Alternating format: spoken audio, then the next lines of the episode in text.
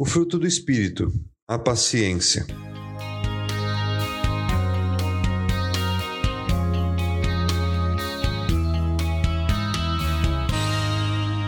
Estamos falando sobre o ensino de Paulo em Gálatas capítulo 5, verso 22, sobre o fruto do Espírito, que forma em nós a imagem de Cristo à semelhança de Deus, para que possamos refletir a glória de Deus no mundo. Paulo trata de várias características que juntas formam um único fruto, o fruto do Espírito, resultado de quem tem o Espírito de Deus controlando suas vidas. Dentre essas características, falamos do amor, da alegria e da paz. Agora vamos ver o que ele quis dizer com paciência.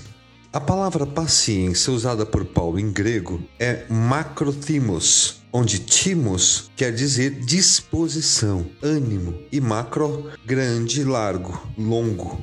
Então, macrotimos seria um longo ânimo, que em português conhecemos como longanimidade. Seria algo semelhante ao que popularmente conhecemos como haja paciência. Ou seja, em determinadas situações, para convívio com certas pessoas, precisamos de uma grande dose de paciência, um longo ânimo, longanimidade para suportar certas oposições à nossa vontade. No verso 20 do mesmo capítulo 5 de Gálatas, Paulo fala justamente das características contrárias ao fruto do Espírito, que são as obras da carne, aquelas que somos impelidos a praticar pela nossa natureza pecaminosa. E ele usa uma palavra que se opõe diretamente à paciência, longanimidade, que nos foi traduzida como ira, raiva.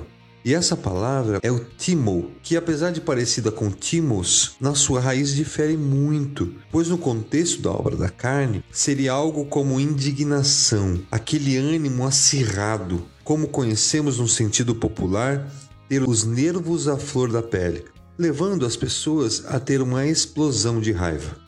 Portanto, a paciência ou longanimidade que Paulo cita é o oposto a isso. É o oposto à pessoa de pavio curto. Ele nos ensina que a ideia dessa característica do fruto do espírito seria alguém de pavio longo.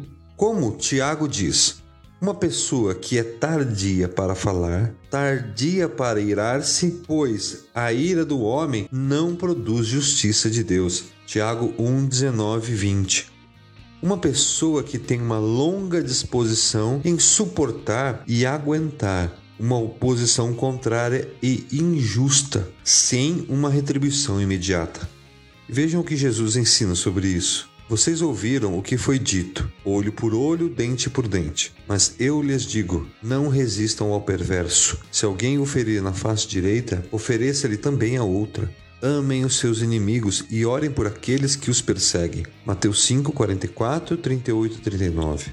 A paciência, que é um fruto do Espírito, é a suspensão da retribuição imediata para uma oposição injusta à nossa vontade. E isso é muito difícil, porque nossa natureza de autodefesa, de autoproteção, de imediato produz uma resposta proporcional.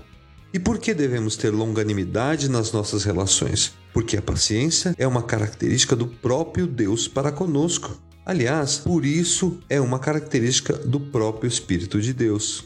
Deus é paciente. Aliás, se olharmos a história da humanidade, ela é a história da paciência de Deus, suportando a oposição à sua vontade, sem nenhuma resposta proporcional. Vejam o que Paulo diz em Romanos sobre a paciência de Deus. E se Deus, querendo mostrar a sua ira e tornar conhecido o seu poder, suportou com grande paciência os vasos de sua ira preparados para destruição. Que dizer se ele fez isso para tornar conhecidas as riquezas de sua glória, os vasos de sua misericórdia que preparou de antemão para a glória? Romanos 9, 22 a 23.